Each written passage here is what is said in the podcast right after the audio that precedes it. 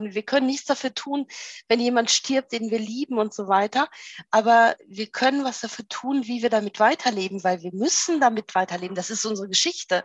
Und an der Stelle geht es dann wirklich darum, versuche ich es zu integrieren, schaffe ich das alleine oder brauche ich Hilfe dabei? Oder verschreibe ich mich dem ständigen Elend halt so? Und das ist der Unterschied zwischen Jammern und zwischen Trauern. Trauern ist ein Prozess oder das, was du benennst, dieses Integrieren, das ist ja auch ein Prozess. Und das passiert ja nicht einfach von alleine, da muss man ja auch was tun.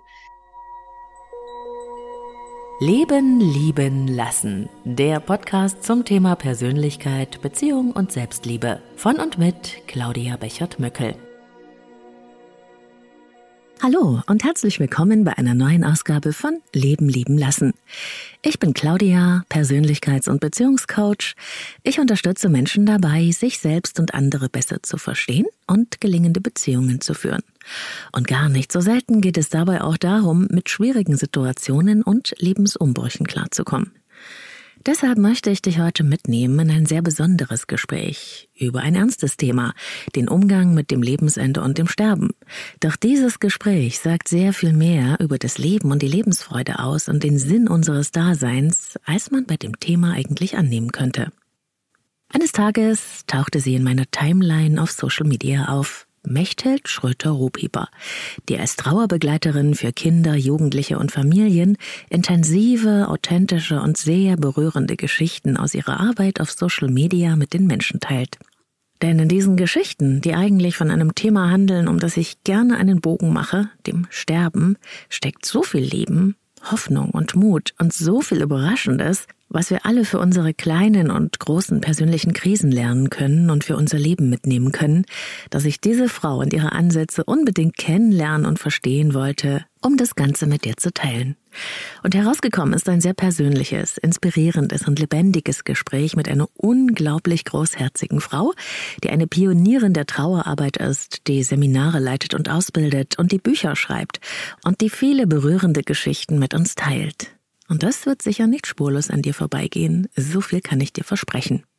Du erfährst, warum Gefühle ansteckend sind, warum wir stark sein nicht mit hart sein verwechseln sollten und warum Trauer ein Tabu ist und wie wir trotzdem unsere Freude und unser Lachen behalten können. Und dieses Lachen findet sich auch in diesem Gespräch.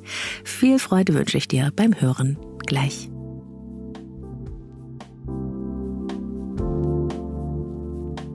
Mechthild, wir haben uns ja persönlich noch nie gesehen. Es war äh, so, dass ich dich eines Tages bei Facebook entdeckt habe und äh, sofort sehr fasziniert war, weil das, was du tust, also deine Fähigkeiten, deine Liebe, deine Kraft, die du da in die Welt hineingibst, die haben mich so beeindruckt, dass ich dachte, diese Frau muss ich unbedingt für meinen Podcast interviewen, weil das, was du machst, muss einfach mit der Welt geteilt werden. Und äh, ich freue mich sehr, dass es geklappt hat. Schön, dass du heute da bist. Ja, danke für die Einladung. Das hat mich auch sehr gefreut.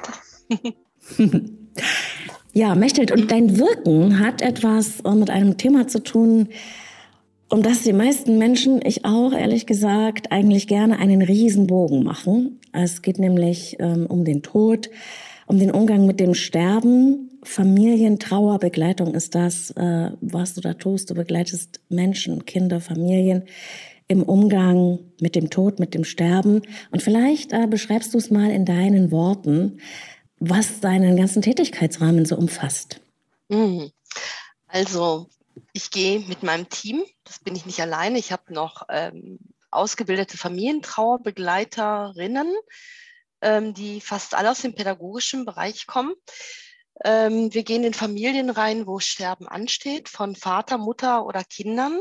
Und das ist unser Schwerpunkt. Wir arbeiten also mit ähm, jungen Familien, jung und mittelalt, ähm, wo Väter, Mütter oder Kinder versterben. Wir beraten bei Großeltern und sind nur da vor Ort, wenn es ähm, darum geht, dass die Großmutter oder der Großvater an Elternstadt in der Familie gewirkt haben.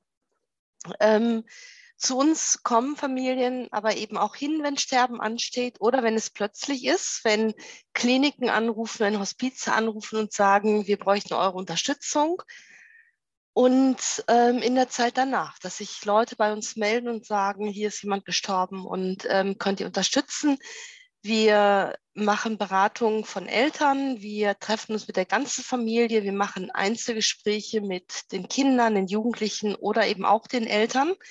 Und das, was zu unserem Konzept gehört, ist, dass diejenigen, die möchten und die es benötigen, im Anschluss an die Einzelgespräche in die Trauergruppen kommen können. Und da haben wir Trauergruppen für kleine Kinder ab fünf Jahren und dann so altersmäßig gestaffelt, bis hin zu Jugendlichen und jungen Erwachsenen und eben auch Gruppen für verwitwete Eltern mit kleinen Kindern, verwitwete Eltern für ähm, diejenigen, die ähm, Kinder im Schulalter haben, für Jugendliche, junge Erwachsene und eben nochmal für verwitwete Mütter, da sind tatsächlich nur Frauen bei, deren erwachsene Kinder gestorben sind. Also die Großmütter von vielen Kindern, die unsere Gruppe besuchen, kommen dahin und diese Kombination, die ist schon sehr wertvoll, weil viele Familien gar nicht so lange Einzelbegleitung benötigen.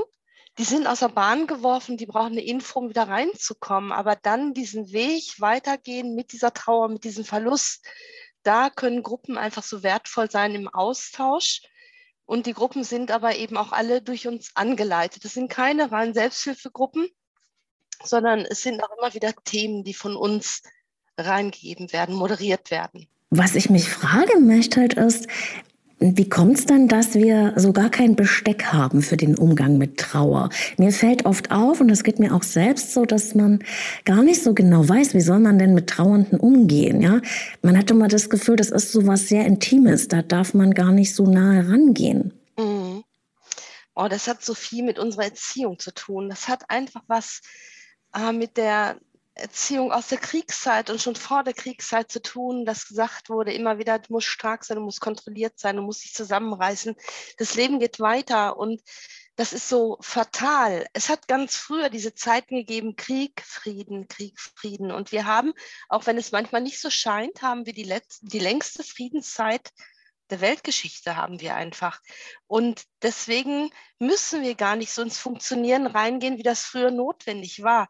Du musstest früher ähm, funktionieren guck mal, im, im, letzten Weltkrieg zum Beispiel, da wurde alles bombardiert, da waren die Häuser kaputt und die Frauen, die mussten mit aufbauen. Die Männer, die dann noch da waren, auch, aber die mussten aufbauen. Die konnten sich das nicht leisten zu trauern. Dann mussten die gucken, dass sie vielleicht in Versorgungsehen reingehen. Ja, wenn du eine Versorgungsehe eingehst, wo vielleicht gar nicht so viel Liebe da ist, äh, da ist für Trauer auch kaum Raum. Und du hast einfach in dieser Zeit gelernt, Heulen bringt uns auch nicht weiter und weitermachen. Und dann, man hat das stark genannt, aber das ist nicht stark, das ist hart, weil man wird so Zähne zusammenbeißern. Und dieses ist einfach weitergegeben worden. Wenn man heute sagt, ein Indianer kennt keinen Schmerz, dann lachen die ein und sagen, das sagt ja heute keiner mehr. Aber frag mal Kinder, die fünf Jahre alt sind, die kennen alle diesen Spruch. Und das ist so ein Spruch, der wird lapidar gesagt, aber der sitzt und das sind ungeschriebene Regeln, die wir verinnerlicht haben. Und wir werden gelobt, wenn wir nicht weinen. Und wir bekommen beim Arzt Bonbons, wenn wir nach einer Spritze nicht geweint haben. Wir werden wieder tapfer genannt. Dabei würde uns doch Weinen zustehen, wenn es weh tut, ja? Und es ist ein angeborenes Talent, es ist eine Fähigkeit, dass wir trauern können. Und wenn wir trauern können, dann können wir Verluste bewältigen. Das hilft uns dabei. Und Trauer und Freude und Wut und Angst, das sind eben angeborene Gefühle und die sind alle ansteckend. Das hat die Natur so eingerichtet, damit wir mitfühlend sind. Ja, das heißt, wenn ich mich total freue und ich erzähle dir jetzt von einer ganz tollen Sache, dann kann das gut sein, dass du anfängst zu lächeln und du wirst eine Rückmeldung geben und sagen, oh, ich freue mich und wie schön ist das denn und so. Und dann tut mir das so gut. Also geteilte Freude ist so wertvoll.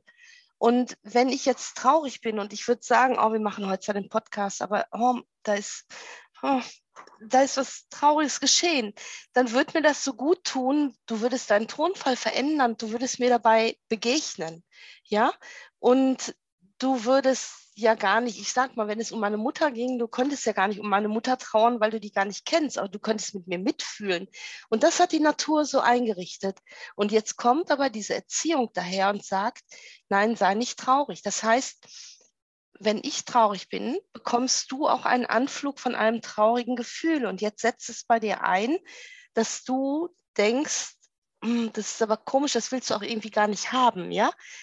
Und machst einfach einen Rückzieher. Das heißt, mein Kind ist vielleicht gestorben und du bist meine Nachbarin und wir begegnen uns auf der Straße und du siehst mich von Weitem und sofort befällt dich ein Gefühl und du denkst, auch oh, die arme Frau, von der ist es, oh meine Güte, das Kind ist gestorben. Was sag ich nur? Das rast einmal so durch. Und dann wechselst du die Straßenseite und ähm, ja, weil du nicht angesteckt werden möchtest, weil du hilflos bist, weil du auch nicht gelernt hast, damit umzugehen. Und ich als betroffene Mutter habe vielleicht auch nicht gelernt, damit umzugehen. Und ich versuche mich jetzt zusammenzureißen. Ich versuche jetzt stark zu sein. Und dann klopfen mir alle auf die Schulter und sagen, du bist aber stark, also wie du das machst, ja. Und, und ich stehe da und denke, wenn ihr wüsstet, ich trinke jeden Abend eine Flasche Wein. Ja, oder wenn ihr wüsstet, ich schreie zu Hause rum, ich dusche mich seit drei Wochen nicht mehr und ihr klopft mir alle auf die Schulter, weil nach außen hin sieht alles tippitoppi aus, ja. Und niemand fragt uns, wenn wir ein Kind bekommen haben, nach drei Jahren und immer noch dankbar wegen dem Kind? Gefällt es dir noch? Ja. Aber wenn dieses Kind gestorben ist, ja, dann sollen wir nach drei Jahren keine Trauer mehr haben. Ja, da sollen wir nicht mehr. Und es geht ja gar nicht darum, mit einem lebenden Kind die ganze Zeit grinsend und lachend durch die Gegend zu laufen, aber zwischendurch mal grinsend und lachend zu sein, wenn es einen Grund gibt. Und beim verstorbenen Kind, da werde ich auch nicht permanent traurig sein, aber ab und zu traurig sein, weil es einen Grund gibt dafür, ja. Das müsste uns zugestanden werden. Und das Problem ist gar nicht, dass Tod ein Tabu ist und Sterben ist auch gar nicht mehr so das Tabu. Das Tabu ist Trauer. Das ist das Tabu. Denn die Totenköpfe, guck dir an, wie viele Leute Strass Totenköpfe auf ihren T-Shirts tragen, auf ihren Turnschuhen tragen, welche Artikel verkauft werden, welche Horrorfilme geguckt werden. In jedem Tatort stirbt einer, aber das Tabu ist Trauer. Ja.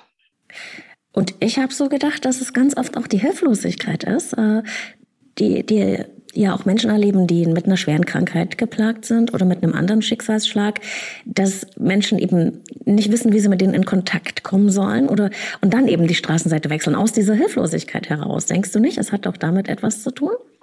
Mhm, doch, ganz sicherlich auch. Es ist ganz sicherlich auch diese Kombi, aber es ist diese Hilflosigkeit. Eigentlich müsste man sich trauen zu sagen, hey, äh, jetzt gut, dass ich dich sehe. Eigentlich wollte ich schon letzte Woche vorbeikommen, vorletzte Woche auch schon, aber ich weiß gar nicht, was ich sagen soll. Oder es macht mich so sprachlos und, und einfach sich trauen, auch die eigene Sorge, diese eigene Hilflosigkeit zu äußern oder diesen eigenen Anflug von Traurigkeit zu äußern, um dann einfach in Kontakt zu kommen. Ähm, das, das wäre einfach so wertvoll. Und gleichzeitig wäre es auch wertvoll von trauernden Menschen, wenn die ein Nachsehen hätten mit ihren Freunden. Ich erlebe ganz viele trauernde Menschen, die sagen, naja, und dann sieht man, wer ist Freund und wer ist nicht Freund. Da sind dann die guten Freunde sind plötzlich weggeblieben. Und dann denke ich so, hm, das kann sein, dass die einfach hilflos waren. Die wussten nicht damit umzugehen. Und weil die sich nicht gemeldet haben, setze ich diese ganze Freundschaft aufs Spiel und vergesse dabei auch als Trauernder, ähm, welche guten Zeiten wir vielleicht vorher hatten. Auch das mit in den Blick zu nehmen und nicht wegen ja, dieser Hilflosigkeit alles vergessen, was da gewesen ist. Das wäre auch wertvoll, aber ähm, in der Trauer ist man natürlich auch ganz viel bei sich selber und bei seinem eigenen Schmerz. Ja. Hm. Und aus deiner Erfahrung, Mechtelt, wünschen sich denn trauernde Menschen, dass man auf die zukommt? Oder ist da eher so eine Einstellung von, alle sollen mich in Ruhe lassen?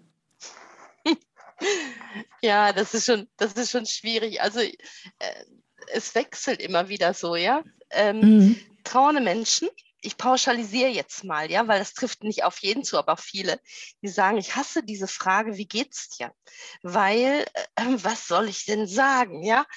Auf der anderen Seite sage ich denen dann ganz oft, ja gut, aber wenn die anderen das jetzt nicht fragen, dann sagt ihr und niemand fragt und niemand interessiert sich für mich. Was sollen die denn sagen? So, ne? Mhm. Und die Schwierigkeit ist, ähm, dass man nicht so gut die Antwort darauf geben kann, auf diese Frage, wir haben eine Jugendliche gehabt nach diesem ähm, Germanwings-Absturz. Die hat gesagt, wenn Leute mich fragen, wie geht's dir? Und wenn ich sage gut, dann denken die ja, alles ist gut. Aber das stimmt nicht. Aber wenn ich sage, es geht mir schlecht, dann stimmt das ja auch nicht. Und es gibt so verschiedene Ebenen und es gibt Tagesformen. So, ne? Und, mhm. und da wäre es gut, wenn jemand sagt, hey, wie geht's dir denn im Augenblick, dass man sagen würde, ach, heute ist ein doofer Tag. Oder dass man sagen würde, ach, ähm, im Augenblick ganz gut, aber das kann von jetzt auf gleich wechseln, dass man das einfach so benennt. Ne? Aha, also geht es auch da um Authentizität. Mm, ganz genau. Und, und das auf beiden Seiten, ja, dass mhm. auf beiden Seiten Interesse einfach, ein Interesse einfach da ist. Ja. Und ein Verständnis einfach dafür, denn das ist eben so ein Part auch, dass man dann am liebsten ja hört, es geht dem anderen gut. Hey Claudia, wie geht's dir? Mensch, ich habe gehört, ne, da habt ihr in der letzten Zeit ein bisschen Schwierigkeiten gehabt. Und wenn du sagst, oh, es geht wieder, dann bin ich auch erleichtert. Weißt du, es hat immer wieder was mit diesem Gefühl zu tun, was da ankoppelt, dieses Mitfühlen, ja. Mhm, mhm, und wenn du sagst, es geht dir gut, dann bin ich erleichtert und dann muss ich mir auch keine Gedanken jetzt so um dich machen, ne? Und ähm, damit hat es einfach was zu tun. Und ich glaube, es wäre so wertvoll, wir wüssten alle, dass diese Gefühle ansteckend sind, was sie mit uns machen, weil dann könnten wir uns auch distanzieren. Dann müsste ich dir gar nicht ausweichen, weil ich einfach wüsste, ach je, guck mal, ne, jetzt kommt gerade wieder dieser Anflug vom Mitgefühl bei mir, aber das geht gleich wieder vorbei. Mhm. Wenn ich dir aber immer ausweiche, dann habe ich das Gefühl, wenn ich auf dich treffe, dann ziehst du mich mit runter. Und wenn ich aber darum weiß, warum das da ist, dann kann ich viel besser damit umgehen, genau. Und was halt eben auch heute noch mal in der Trauergruppe so ein Thema war, war eben so dieses, ähm, dass, dass die Frauen gesagt haben, es ist schwierig, wenn immer wieder gesagt wird, du machst das so gut, weil, ähm, mhm, mh. weil weil das einfach auch so einen Druck auslöst. Und wenn man dann sagt, es geht mir nicht so gut, ja, dann, dann ist das so ein bisschen wie Versagen. Aber das ist einfach so ein Auf und Ab, ist so ein, so ein Hin und Her und das, dass alles gut sein kann und dann kommt gleich im Auto ein Lied im Radio und das zieht mir die Schuhe aus, ja. Ja, das, ja, das kann ich sehr gut verstehen. Mhm. Und sag mal, Mechtet, das macht doch auch was mit dir. Also äh, wie kannst du denn so ein herzlicher, lebensfroher Mensch sein und jeden Tag oder sehr viel von deiner Zeit mit diesen Themen verbringen, mit Tod, mit Sterben, mit Trauer? Wie, wie machst du das? Mm, ähm, also was mir hilft, ist einfach dieses Wissen, dieses Wissen darum. Und Wissen ist Schutz. Und mit Wissen kann ich mich auch ein Stück distanzieren ähm, dass ich mich einfach nicht so reinziehen lasse, dass ich mitfühlen kann und mitfühlen ist ja was Gutes, aber dass ich nicht mitleide und dass ich ähm, darum weiß, wenn ich diese Hilfe anbiete und diesen Austausch anbiete und gute Kolleginnen und Kollegen habe, die ich in Familien schicken kann, dass ich weiß, wir können an diesem Schicksal grundsätzlich nichts ändern. Ja, wir können Tote nicht lebendig machen. Wir wollen Trauer auch gar nicht wegzaubern, aber wir können dabei helfen, es erträglicher bis hin zu gut zu machen. Und, ähm, und ich treffe mit so vielen motivierten Menschen zusammen, die möchten haben, dass es besser wird. Und ich treffe dadurch tatsächlich mit starken Menschen zusammen, die etwas verändern wollen, sich darauf einlassen, die mutig sind, die darüber reden, die da sitzen und, und sagen, eigentlich kann ich immer nur hier weinen, woanders funktioniere ich oder ich reiße mich zusammen oder ich kann nicht so mein Gesicht zeigen und ich kann hier weinen und ich gehe hier so frei raus. Und diesen Raum zu bieten, wir haben tatsächlich sowohl im Lavierhaus wie da, wo wir sind, Räumlichkeiten, wo man einfach ehrlich sein darf. Ja, und also diese absolute Ehrlichkeit die gibt es ja auch nicht so. Ich glaube, wenn man absolut ehrlich ist, dann hätte man wahrscheinlich gar keine Freunde mehr an manchen Stellen. So, aber ich glaube, äh, du weißt, was ich meine, ja. So dieses, ich muss keine Maske aufsetzen, ja. Und ähm, ich muss mich nicht erklären, wenn ich sage, boah, mir geht es im Augenblick wirklich richtig gut. Und ich muss mich nicht erklären, wenn ich sage, ähm, oh, es geht mir die ganze letzte Zeit nicht so gut, das Wetter und so weiter. Ne? Dann nicken die einen, weil sie es kennen, die anderen, weil sie sich das vorstellen können.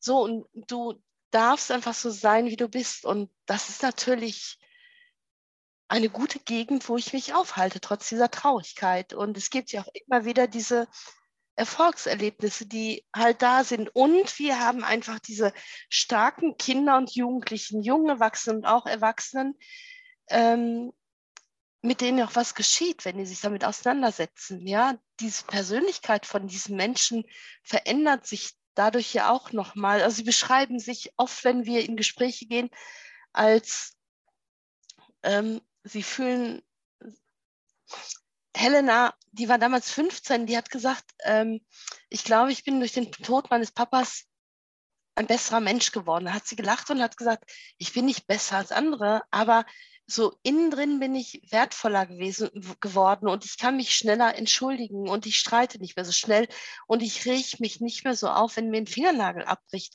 Das ist heute für mich kein Weltuntergang mehr, ja. Ja, also ich habe höchsten Respekt davor, Mechthild.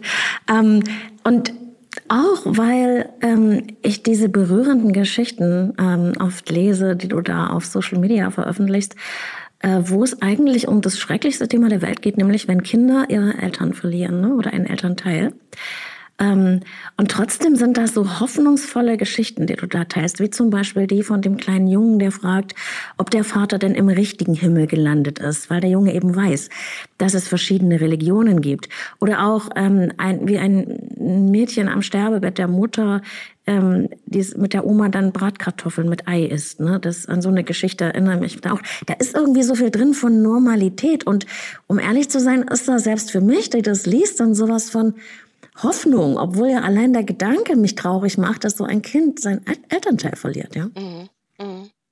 Ja, das ist wahr. Und vielleicht ist die Fähigkeit von dem Team und von mir, dass wir das darin auch entdecken, dass, dass wir das auch sehen, weil das ist ganz häufig einfach da und es ist oft so von der Traurigkeit überlagert, ja. Ich denke, was einfach wichtig ist, dass, dass man nicht nur, dass auch wir, wenn wir reinkommen, nicht nur äh, mit sanfter Stimme reden und immer nur von Demut sprechen und dass wir nicht Klosterfrau Melissengeist äh, oder ich weiß nicht, was du als Geschenke mitbringen, ja, sondern, äh, sondern einfach ähm, auch die Dinge aufgreifen, die ja auch da sind, die auch wertvoll sind, um auch wieder miteinander ins Gespräch zu bringen, weil man kann nicht nur über Krankheit reden, man kann auch nicht nur über angehendes Sterben reden. Und weißt du, ich bin bei Ute gewesen. Ute starb und ihr Mann war schon vier Jahre zuvor gestorben und der Sohn war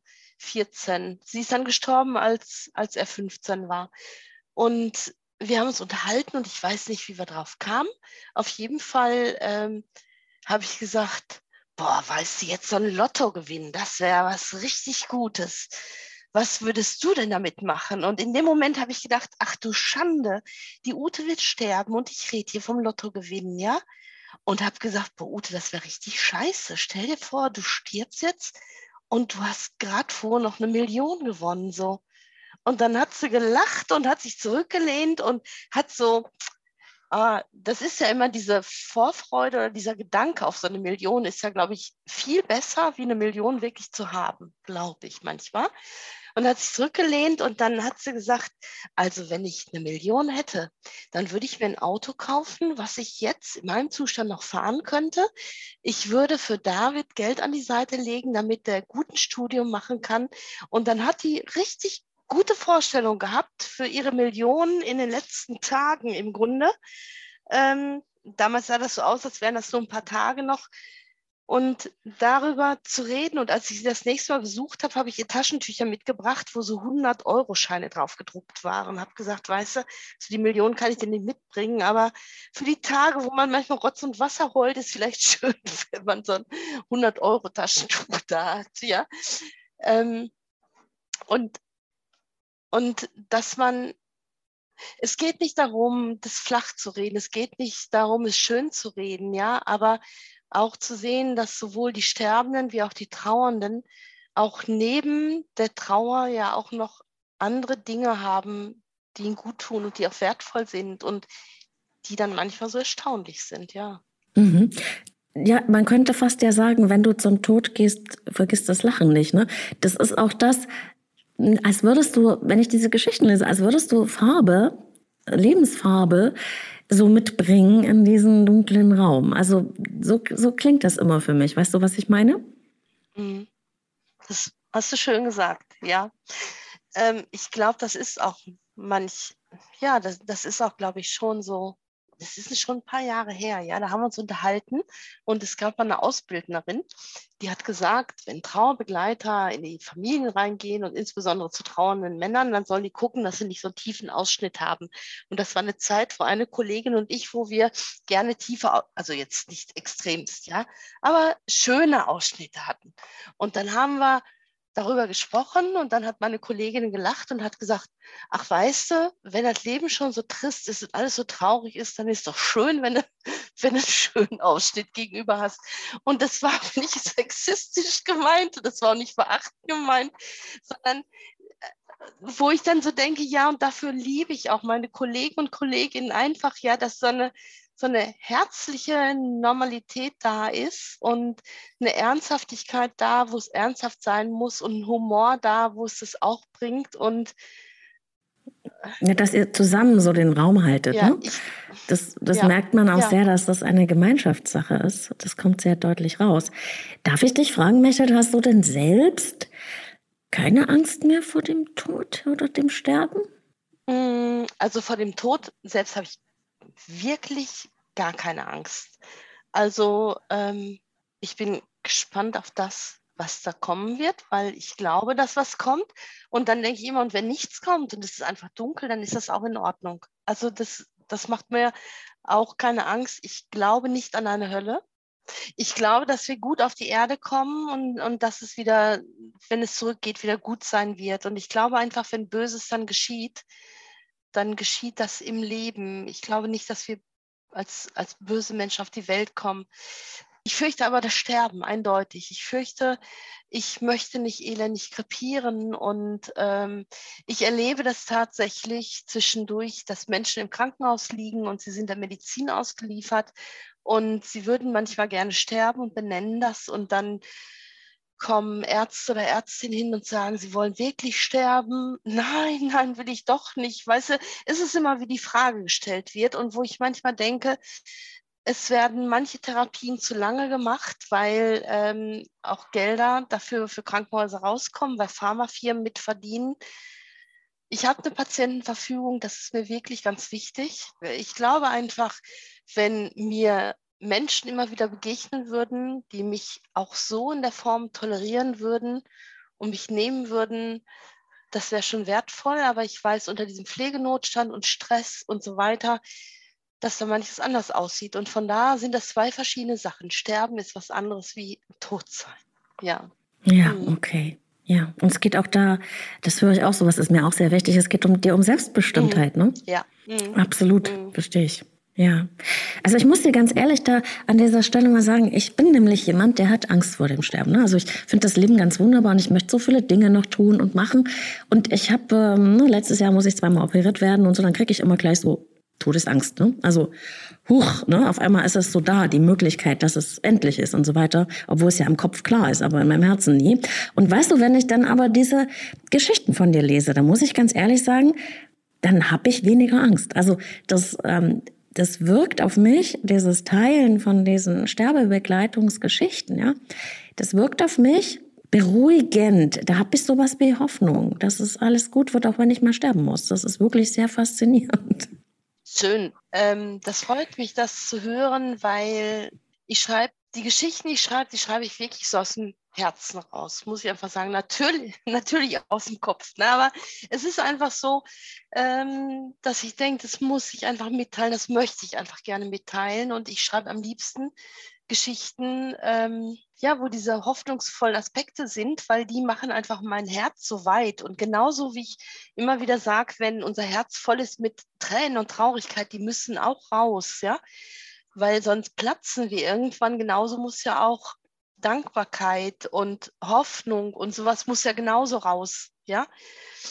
Wenn ich dann solche Rückmeldungen bekomme, dann freut mich das sehr. Ähm, es ist mir manchmal gar nicht so bewusst, weil kennst du das? Das ist was, man macht manche Sachen so selbstverständlich und die macht man nicht, ähm, um sich damit auf den Podest zu stellen oder weil ich glaube, dann würde auch was verloren gehen. Ja, das verstehe ich sehr gut. Aber diese Wirksamkeit, die das hat, ne, äh, das kommt sehr stark auch von diesem großen Herzen, dass, dass man merkt, dass du das hast, ja. Und das ist so, als würden sich für mich zwei Dinge vereinigen, weißt du, dieses, also das für mich Schreckliche, nämlich der Tod und das Sterben und was mir Angst macht. Und auf der anderen Seite dieses, da, das ein Halt geben, ein, ein, eine Herzlichkeit, eine Lebensfreude, eine Wärme. Und das, zusammen, das ergibt irgendwie zu, zusammen eine ganz besondere Komponente. Und ich denke, das berührt sehr viele Menschen. Also von daher, das ist wirklich was ganz, ganz Großes in meinen Augen, was du da bereit bist zu geben und was du natürlich auch aufgrund deiner Persönlichkeit auch irgendwie kannst, ja. Also was dir irgendwie gegeben ist als, als Fähigkeit. Ja, ich glaube, das ist tatsächlich einfach gegeben, weil ich bin einfach reingeschlittert. Guck mal, wenn ich nicht diesen Auftrag bekommen hätte, das war ja ein Zufall, dass ich reingekommen bin und gleichzeitig, wenn die Leute immer gesagt haben, ähm, wer ist denn bei dir gestorben, wie bist du dazu gekommen, dann habe ich mal gesagt, nee, also es sind bei mir schon Menschen gestorben, aber im Frieden und ich habe da auch keine Angst bei gehabt. Ich war zum Glück, sage ich heute, ich war zum Glück drei Jahre alt, als mein Opa gestorben ist, den ich sehr mochte und ich durfte den sehen und das war für mich gar nicht schlimm, weil ich nämlich erst drei Jahre alt war. Es wäre für mich schlimm gewesen, nicht den toten Opa zu sehen, sondern wenn meine Familie vollkommen ausgeflippt wäre, wenn meine Mutter geschrien hätte, wenn die Oma zusammengebrochen wäre, so, dann hätte ich als kleines Kind in Erinnerung gehabt, da stirbt jemand und dann passiert was Schlimmes drumherum. So, der Tote, der macht dem dreijährigen Kind gar nichts, weil mit drei Jahren kannst du nicht zwischen Tod und Schlaf unterscheiden. Du begreifst noch gar nicht, was das bedeutet, ja. Das heißt, der Tod macht erstmal gar keine Angst, sondern das Drumherum das ist so die Stimmung, ne? Ähm, ist die biestig, ist die kalt, ist die aufgelöst, ähm, genau, verliere ich als Kind Sicherheit oder nicht? Und von da bin ich damit erstmal gut groß geworden. Im Nachhinein habe ich hinterher gewusst, ich bin mit fünf Jahren in der Kur gewesen, diese Kinderkurverschickung, ne? Und das und das macht ja auch was mit Trauer. Und diese Trauer, denke ich, habe ich auch in mir gehabt, aber dafür keine Worte gefunden, weil du bist als kleines Kind zu klein dafür. Und später hältst du das ja für normal. Wir haben so viele Sachen so unreflektiert auch. Und ich glaube, dass deswegen auch dieses Thema bei mir andocken konnte. Und ich merke einfach, ähm, dass es mir hilft, diese Theorie, die ich lehre und die ich weitergebe, dass ich die auch selber tatsächlich lebe. Ja, ähm, ich sag mal, diese Kinderkurverschickung, als ich das irgendwann begriffen habe, ich weiß noch, irgendwann habe ich begriffen, wie furchtbar das war und habe da gesessen und geweint. Da war ich erwachsene Frau, ne? Und im Grunde geht es um das Begreifen und, und dann Gespräche zu führen und dann unsere Mutter zu fragen, wieso habt ihr das gemacht, ja? Und sie, die eben sagt, wir haben gedacht, das ist gut für euch, ja, das ist gesund, das haben alle so gesagt. Und zu begreifen oder zu akzeptieren, dass ich ihr auch gar keine Vorwürfe machen kann, weil das einfach auch eine Geschichte, also eine Historie ist, ne? Ähm, und zu akzeptieren, auch, dass manches da nicht zu ändern ist und ähm, diese Gefühle zuzulassen und in der Veränderung, vielleicht hat das auch einfach was mit meiner Geschichte zu tun, vielleicht Sorge dafür zu tragen, dass sowas ja, nicht, nicht in diesem Maße nochmal geschieht, halt so, ne? Und, und diesen Verlust, das ist auch ein Teil aus dem Trauermodell, dem Verlust einen Ort zu geben, der mich nicht belastet im Leben. Weißt du, wenn ich, nachdem diese Kinderkuhgeschichte auf einmal präsent war, wenn ich das immer vor mir hertragen würde oder immer meinen Eltern vorhalten würde, ich würde kein, die würden keinen Frieden finden und ich würde auch keinen Frieden finden. Und, und da einfach zu wissen, ah, okay, und es ist der gleiche Trauerprozess. So, ne? Wenn ich Frieden finden will, dann muss ich mich damit auseinandersetzen. Und ich konnte früher nicht davon erzählen, ohne zu weinen. Und heute kann ich das gut. Aber ähm, das hat eine Zeit gebraucht und das hat Trauerarbeit gebraucht, halt so, ne? Aha, so nennst du das. Das ist interessant, weil ähm, in meiner inneren Arbeit habe ich mich natürlich auch viel mit den äh, oft nicht so schönen Geschichten meiner Kindheit äh, beschäftigt und unter anderem auch mit dieser Verschickung. Und ich nenne das immer so einen inneren Prozess. Man muss praktisch sich konfrontieren mit diesen Themen, sonst bleiben die ewig in uns stecken. Ne? Und das ist wahrscheinlich das, was du Trauerarbeit nennst, dass man es, also ich nenne das, dass man es irgendwann integriert, ja, dass es eine Geschichte aus meinem Leben ist, die zu mir gehört, aber sie verletzt mich heute nicht mehr. Während wenn ich die wegdrücke, dann bleibt die giftig, ja, dann bleiben die Wirkungen innen stecken und ich nehme sie immer wieder mit, egal wie alt ich bin. Ja? Mm, ganz genau. Ja, ganz genau. Und wir können, wir können nichts dagegen tun, dass wir, ich sag mal, verschickt wurden. Wir können nichts dafür tun, wenn jemand stirbt, den wir lieben und so weiter. Aber wir können was dafür tun, wie wir damit weiterleben, weil wir müssen damit weiterleben. Das ist unsere Geschichte. Und an der Stelle geht es dann wirklich darum, versuche ich es zu integrieren, schaffe ich das alleine oder brauche ich Hilfe dabei? Oder verschreibe ich mich dem ständigen Elend halt so. Und das ist der Unterschied zwischen Jammern und zwischen Trauern. Trauern ist ein Prozess oder das, was du benennst, dieses Integrieren, das ist ja auch ein Prozess. Und das passiert ja nicht einfach von alleine, da muss man ja auch was tun. Während ich finde, jedem steht auch mal Jammern zu, aber wenn ich mein Leben lang jam jammere und jemand kommt und sagt, komm, ich helfe dir oder schau mal hier, ne, und ich sage, ach, das bringt doch sowieso alles nichts und ich jammere einfach weiter, dann habe ich sicherlich einen Gewinn davon, sonst würde ich das nicht machen. Ich mache alles, wodurch ich einen Gewinn habe. Ja. Und auch wenn ich nicht, also wenn, wenn ich mich nicht weiter bewege und sitzen bleibe, dann ist der Gewinn die Bequemlichkeit. Ja. Mhm. Würdest du es so sagen? Also wenn ich dich richtig verstehe, dann, dann kommt bei mir an, dieses Jammern ist sozusagen, ich bleibe in der Opferhaltung, es ist mir passiert das Schreckliche und deswegen ne, bleibe ich jetzt passiv, während das äh, Trauern ein aktiver Prozess mhm, ist? Genau, das Trauern ist ein aktiver Prozess. Ah, okay. Und mh, mm, ich sage, dass unsere Arbeit, und damit sind wir sicherlich auch Pioniere in der Trauerarbeit gewesen, dass wir proaktiv arbeiten, ähm, dass wir direkt Dinge ansprechen, dass wir direkt fragen und dass wir nicht warten, bis gefragt wird. Das ist so eine Haltung ganz, ganz lange in der Kinder- und Jugendtrauerarbeit gewesen, aber auch in der Erwachsenentrauerarbeit. Ich antworte nur auf die Frage, die mir gestellt wurde. Wenn Menschen aber gar nicht wissen, dass sie diese Frage stellen dürfen, weil sie vielleicht denken, äh, das sagt man nicht, oder denen das gar nicht so bewusst ist, dann können die diese Frage nicht stellen. Und ähm, es ist zum Beispiel eine Sache auch proaktiv. Ja? Wenn ich zu einem Kind sage, wo die Mama gestorben ist, weißt du, ich war letztens in einer Familie gewesen, da war auch die Mama gestorben. Und dieses Kind hat Angst gehabt, jetzt könnte auch noch der Papa sterben. Ich weiß gar nicht, ob du sowas auch kennst. Und ne, dann sagt dieses Kind vielleicht, Nein, da habe ich keine Angst vor, weil dann gehe ich ja zu Oma.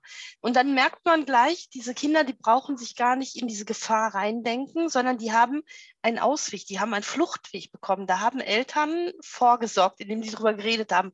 Oder diese Kinder werden unsicher und, und, und sagen so, mm, ja.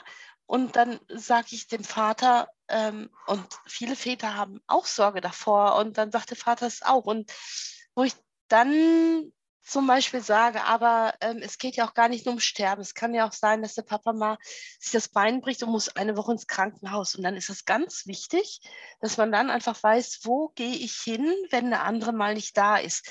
Das heißt, okay, es könnte jetzt nochmal ähm, eine Schwierigkeit geben. Und dann geht es darum, ähm, zu gucken und wie kann ich damit umgehen. Es geht immer wieder zu schauen, Lösungen zu finden. Also wir müssen Problemlöser oder Helfer, Helfer bei, zum Problem lösen werden. Also wir müssen nicht, ich muss nicht die Löserin sein, sondern helfen, Wege zu finden, wie kann man damit umgehen. Und ganz viele Kinder haben total Angst davor und benennen das aber nicht und sagen nicht, ich habe Angst, dass Papa auch stirbt, sondern die klammern sich jetzt auf einmal total, die lassen den jetzt nicht begehen. Die haben Ängste, die ähm, lassen jeden Tag 100 Stoßgebete los. So. Und das ist etwas, wo wir aus Erfahrung raus wissen, es gibt viele Gedanken und Gefühle und wir machen manchmal diese Fächer auf und dann kann ich mir was rausnehmen und ich kann auf einmal darüber reden, weil ich plötzlich merke, ah, das haben andere auch. Ja? Ja, so. das ist ja generell so ein ganz, äh, äh, ähm, auch für Erwachsene ja oft, ne, dieses, wenn man im Problem steckt, dieses, oh, ich bin damit gar nicht alleine. Es gibt auch andere, denen sowas mhm. passiert ist. Das ist sowas Stärkendes auch. Mhm, ne? Ganz genau, dass man auf einmal wieder merkt, es ist normal, denn ähm, dass eine Mama stirbt, das hat noch nie einer vorher erlebt. Oder dass der Partner, mhm. ja doch, beim Partner, das, das kann noch ein zweites Mal passieren, aber zumindest wenn der erste Mann oder die erste Frau stirbt. So, es gibt einfach Dinge, ähm, die erlebe ich nur einmal in meinem Leben, ja. Und da kann ich gar nicht mhm. so doll auf andere Erfahrungswerte gucken, erst recht nicht, wenn ich jung bin. Und darum geht es. Und was sicherlich auch nochmal eine Pionierarbeit gewesen ist, ist gleichzeitig damit öffentlich zu werden, also darüber zu erzählen. Und mir war das immer wieder wichtig und es ist mir auch, wenn mal Presse da ist, ähm, dass es immer einen Gewinn für alle Beteiligten hat. Ja, die Presse, die möchte eine Geschichte erzählen. Ähm, mir ist es wichtig, dass Trauerarbeit da ist, aber am allerwichtigsten ist es, dass der trauernde Mensch, dass der dabei nicht das Opfer wird, ja, so wir benutzen den, um eine gute Geschichte zu erzählen, sondern dass der, der trauernde Mensch im Grunde als Krisenbewältiger da ist und davon berichten kann, ähm, was ihm hilft, was ihm gut tut, wie er es geschafft hat zu überleben. So und ähm, auch darüber zu erzählen. Das war im Anfang schon eine Aufruhr. Also ich habe ganz viele Kolleginnen und Kollegen gehabt, die ähm, öffentlich und nicht öffentlich ähm, gesagt haben, wie kann man das so machen, wie kann man nur darüber reden, das geht gar nicht. Und mir war das immer ganz wichtig, weil genau das, was ich in den Familien mache oder meine Kolleginnen auch, dass wir eben von anderen auch erzählen und Beispiele benennen, damit man sich wieder einsortieren kann. Ähm, das mache ich in der Öffentlichkeit, ohne dass ich jemand verkaufe und verrate. Und es gibt manche Namen, die sind echte Namen, weil sich die Menschen das wünschen und sagen, doch, ich hätte gerne meinen Namen und die sind auch stolz darauf. Und es gibt auch welche, die sagen, ähm, du kannst ruhig den Namen nehmen und wo ich aber merke, es ist, glaube ich, besser, einen anderen Namen zu nehmen, weil es ähm, zu nah ist. Genau. Und, und wo es mir wirklich immer wieder wichtig ist, keine Seele, ich sage es immer, keine Seele zu verkaufen, keine zu verraten, ähm, um Profit daraus zu schlagen, ja, und das ist ja auch das, was man so merkt. Also das, da ist so eine Augenhöhe. Ne? Der, der, der Trauernde, auch das trauernde Kind, von dem du schreibst, das ist kein Opfer, sondern das ist jemand, der auf dem Weg ist, wieder in seine Kraft zu kommen. Ja? Weißt du, mir hat mal äh, eine Ärztin gesagt, äh, möchte, wir haben kein, wir haben das Sterben outgesourced. Also wir haben das aus unserem normalen Lebensraum in die Krankenhäuser verlagert. Und dafür da, da ist es dann eben auch nicht mehr Teil unseres Lebens in dem Sinne, sondern es ist so weg, ne? Weg, weg damit. Ähm, und das macht, glaube ich, deine, eure Arbeit aus.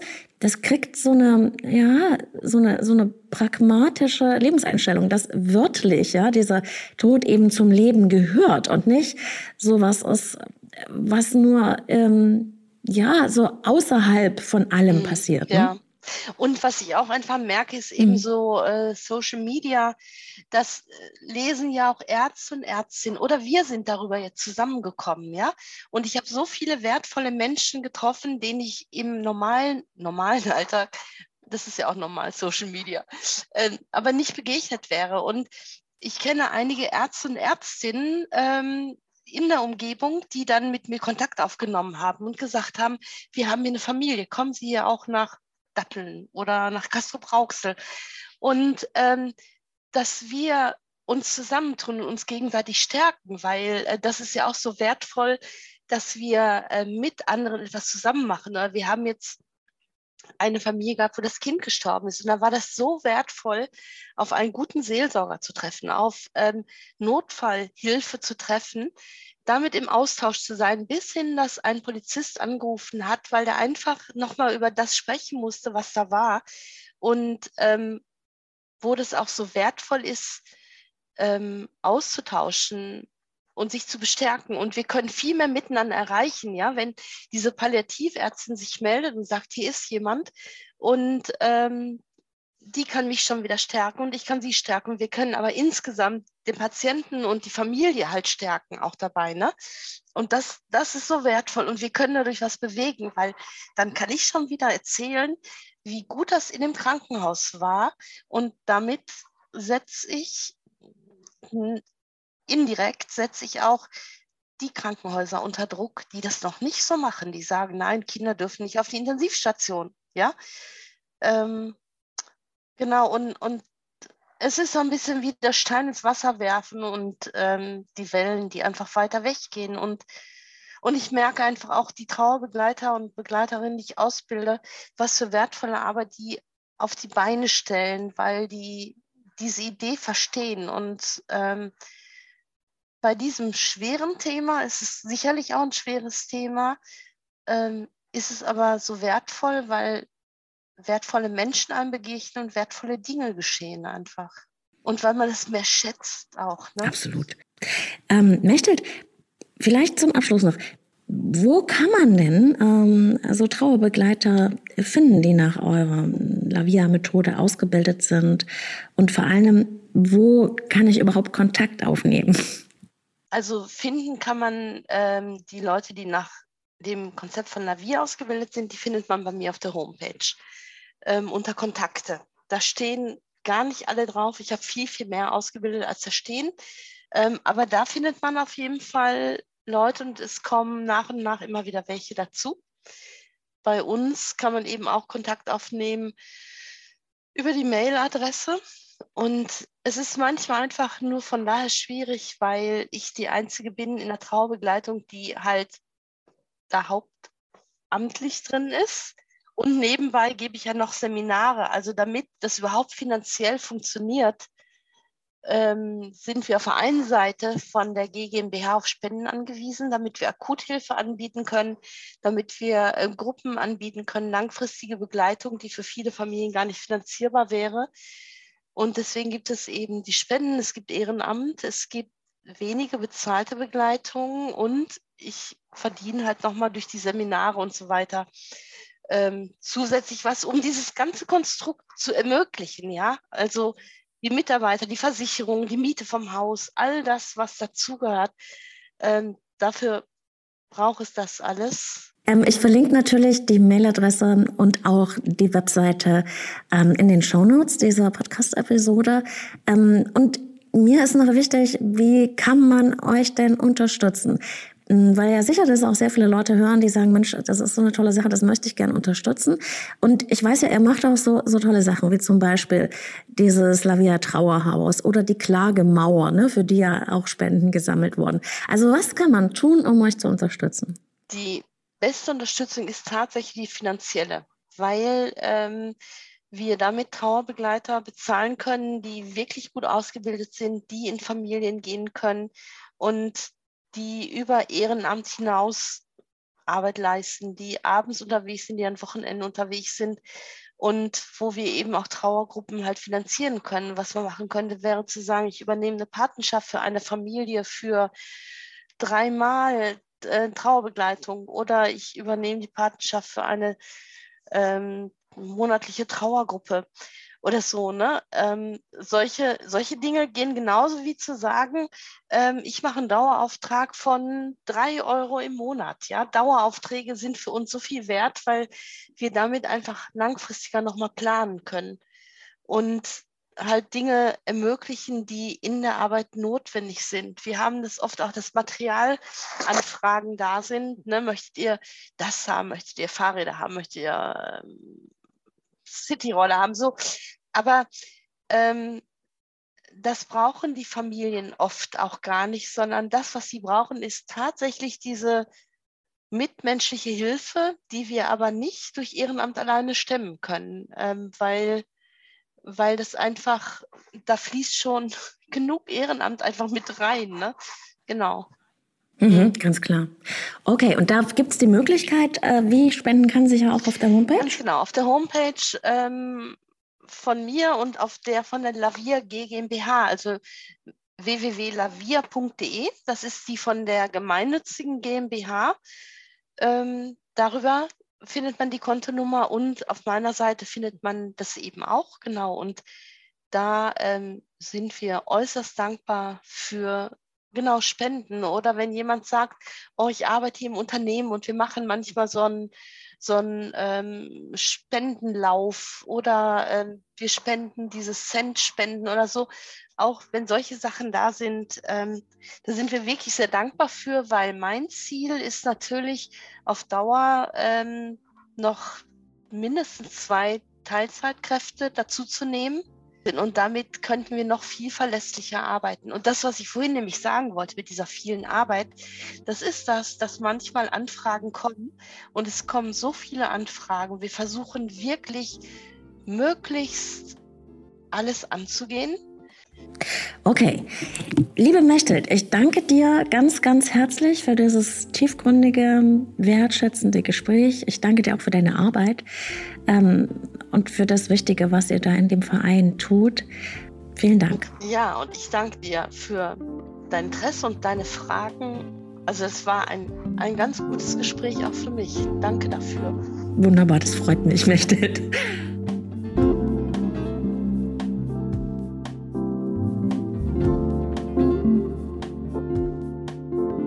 Ich weiß nicht, wie es dir geht, aber ich habe allergrößten Respekt vor Menschen wie Mechthild und natürlich auch die Leute aus ihrem Team, weil sie mit ihrem Engagement und mit ihrem Menschsein das Leben anderer Menschen ein wenig besser machen. Mich berührt das unfassbar. Und ich glaube, wenn wir alle an unserem Platz im Leben ein kleines bisschen dafür sorgen, dass andere Menschen ihr Licht zum Leuchten bringen oder ihnen helfen, dass ihr Licht überhaupt scheinen kann, dann wird für uns alle die Welt ein wenig heller. Und diese Vorstellung gefällt mir unglaublich gut. Wir müssen nicht perfekt sein, wir müssen nicht alles richtig machen, wir brauchen nur zu sehen, was um uns herum passiert und dort anzusetzen, wo unsere Möglichkeiten liegen. Wenn du Mechthild und den Lavia-Verein unterstützen möchtest, dann findest du alle Infos und Links in den Shownotes dieser Episode hier und im Internet auf www.lavia.de. Lavia mit L-A-V-I-A. Und wenn dir diese Episode gefallen hat und du etwas für dich mitnehmen konntest aus diesem Gespräch, dann teile diese Episode gerne mit Menschen, denen diese Inspirationen auch etwas bedeuten könnten. Über fünf Sterne auf Apple Podcasts oder Spotify freue ich mich natürlich sehr. Denn das hilft, dass der Lieben Lieben Lassen Podcast noch sehr viel mehr Menschen erreichen kann, so wie dich gerade. Wir hören uns bei Leben lieben lassen jeden Sonntag neu mit Inspirationen zur Persönlichkeit, Beziehung und Selbstliebe, Inspirationen für dich und dein Leben. Alles Gute bis dahin, deine Claudia.